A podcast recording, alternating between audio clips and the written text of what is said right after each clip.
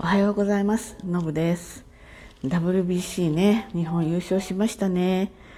すごくやっぱり感動しました。あの、競技の好き好きもあるしね、全然興味がないって人もいるし、これこれで全然いいんです。で私はやっぱり野球がちょっと好きだったりするので、しかもスター選手が出るじゃないですか。ですので、あの、あんまり今のプロ野球選手はあまりたくさん知らないんですけれどもそれでもすごく楽しく見ることができました。どうしてもねもうあの勝つために一戦一戦なので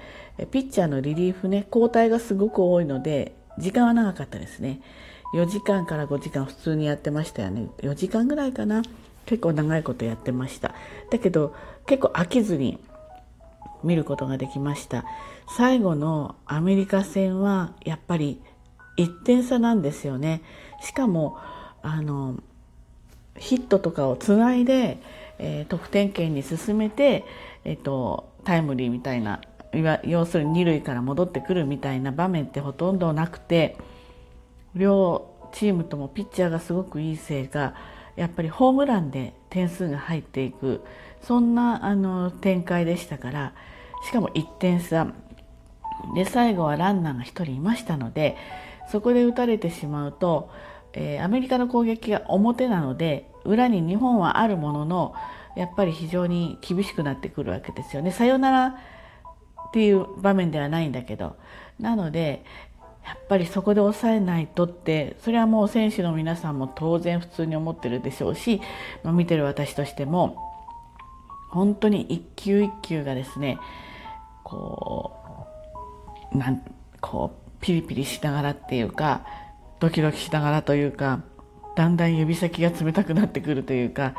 緊張しながら見ていましたでアメリカの選手はもう全員がメジャーリーガーのしかもトップクラスの選手でどの選手も一番下位の9番の選手も多分ホームラン一番打ってるんですよね。っていうようなことでもうもうどの選手もあの世界の4番みたいな人たちがまあ並んでるわけですからピッチャーの緊張とかたるやすごいものがあるだろうなと思いましたね。で、えっ、ー、と今日の決勝の場合は、えっ、ー、と9回の表で1点差でリードしてたんですよね。で、えっ、ー、と前日の準決勝は、え2点差1点差で、えっと、追いかける立場負けてたわけですよね。これどっちが緊張するのかなってすごくね考えたんです。で追ってる方は当然打たなきゃヒット打たなかったらもう負けちゃうわけですよね。でだからやっぱ打ちたいっていう気持ちがすごくこう攻撃的な気持ちにおそらくすごくなってるはずなんです。で、えー、守る側その1点を守る側はこれはですね守ればいいっていう簡単な話じゃなくて多分守りに入るとピッチャーがいわゆるあのよくあの置きに行くっていうかストライク入れに行くみたいな。もう置きに行ったら打たれるわけですよ。だからやっぱり攻撃っていうのはしていかないといけないんですよね。もう攻撃は最大の防御の、まあ、じじていくということだと思うんです。ですのでいずれにしてもドキドキはドキドキなんでしょうけどまあ、まだ勝ってる方がやっぱり多少のゆとりはあるのかもしれないですね。これはもう本人たち選手たちは勝ってるからとか負けてるからっていうのはもう基本的にはなくてこの一球をどうねバッターだったら仕留めるかピッチャーだったら打ち取るかっていうところだと思うのでそれに集中することであってその今負けてるからとか勝ってるからみたいな気持ちがで、まあ、攻撃の方法って確かに変わるんですけれどもだから打たれたらどうしようと思ってる時点で多分すでに負けなんですよね。こう私みたいな素人は。打たれたらどうしようってやっぱりそっちの心配が先に来る。でもそれは結局邪念が入ってることなわけですよ。その一球に集中ができていないっていう。負けたらどうしようっていうところの方に気持ちが少しこうそがれてるわけですよね。ですからやっぱりその辺のいろんなこう心配とか懸念とか不安とかそういう材料は人間だからあると思うんだけどそれをいかに排除してこの一級に集中できるかっていうところがもうこういうレベルの高い人たちの能力訓練してきた能力あとまあマインドコントロールというか自分をコントロールするメンタルトレーニングをしてきた来たりすることもあるでしょうし爆発を踏んで学んでいくところもあるでしょうしねもう何を考えても要するにこの一級に集中してやられてしまったらもう仕方がないと。これと一級集中して取れたらもうそれで、えーと、力を全て注ぎ込めたっていう結果になると思うのでやっぱりその辺がやっぱ本当のプロの人っていうのはすごいなと思って見ていました。今回ね私も大好きな大谷とかあのミーハーですけどダルビッシュとかあのいますからね。あのでその人たちあと村上とかね。そういった人たちの、まあ、活躍も他にもいっぱいいましたよね。あのもう守備だって何だってもういっぱいいましたから 彼ら全員がヒーローなんですけどやっぱりねあのやっぱ栗山監督なんじゃないかなって思いました。あのこのチームを作れたのは今のチームですよ。を作れたのはやっぱり10年前の栗山監督が、えー、大谷選手の二刀流を、えー、認めたっていうかな。日本誰しも認めていなかったわけですよ。野球やってる人たちは。そんなの無理に決まってるでしょと。どっちつかずになるでしょと。で、えーと、